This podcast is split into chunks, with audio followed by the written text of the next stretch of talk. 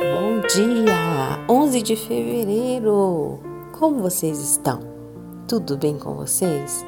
Hoje a nossa história está em Marcos, capítulo 5, versículos 19 e 20, que diz assim: Quando Jesus estava entrando no barco, o homem que estivera endemoniado suplicava-lhe que o deixasse ir com ele. Jesus não permitiu, mas disse: Vá para casa, para sua família e anuncie-lhes quanto o Senhor fez por você e como teve misericórdia de você. Então aquele homem se foi e começou a anunciar em Decápolis o quanto Jesus tinha feito por ele. Todos ficavam admirados.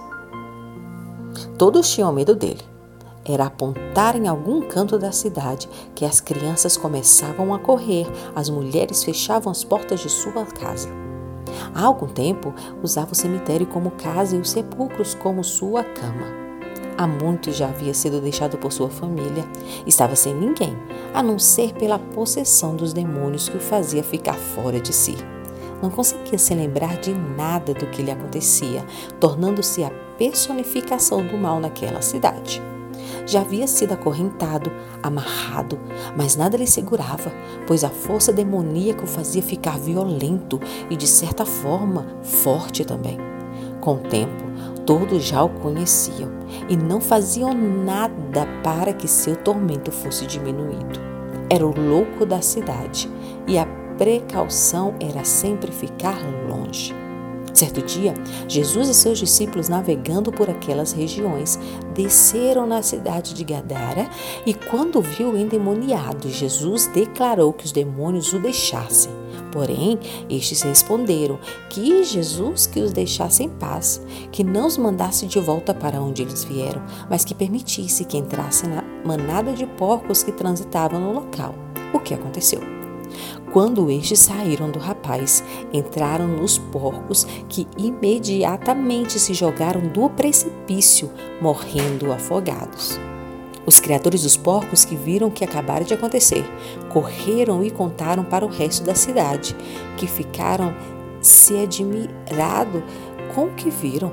Porém, maior do que a admiração por ver aquele jovem são foi a indignação por desperdiçar o dinheiro da venda dos porcos. Gritavam para que Jesus saísse de lá, indignados com o prejuízo financeiro que tiveram. Quando Jesus, já a caminho do seu barco para partir, foi parado por aquele rapaz que, curado, pediu para que o seguisse também. Porém, Jesus falou para que procurasse sua família e contasse tudo o que lhe aconteceu. Gadara é o retrato de uma sociedade mesquinha, avarenta e desumana. Se preocupar primeiro com os porcos mortos e não com a libertação de um homem atormentado foi o que mostrou que aquela cidade preferia colecionar demônios e viver com eles como se nada tivesse fora do normal a viver a verdadeira liberdade em Deus.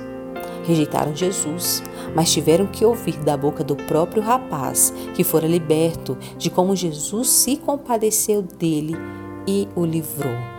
A minha oração é que nosso coração não seja seduzido pelo mundo ao ponto de a dor e opressão causada por Satanás às pessoas se torne comum aos nossos olhos.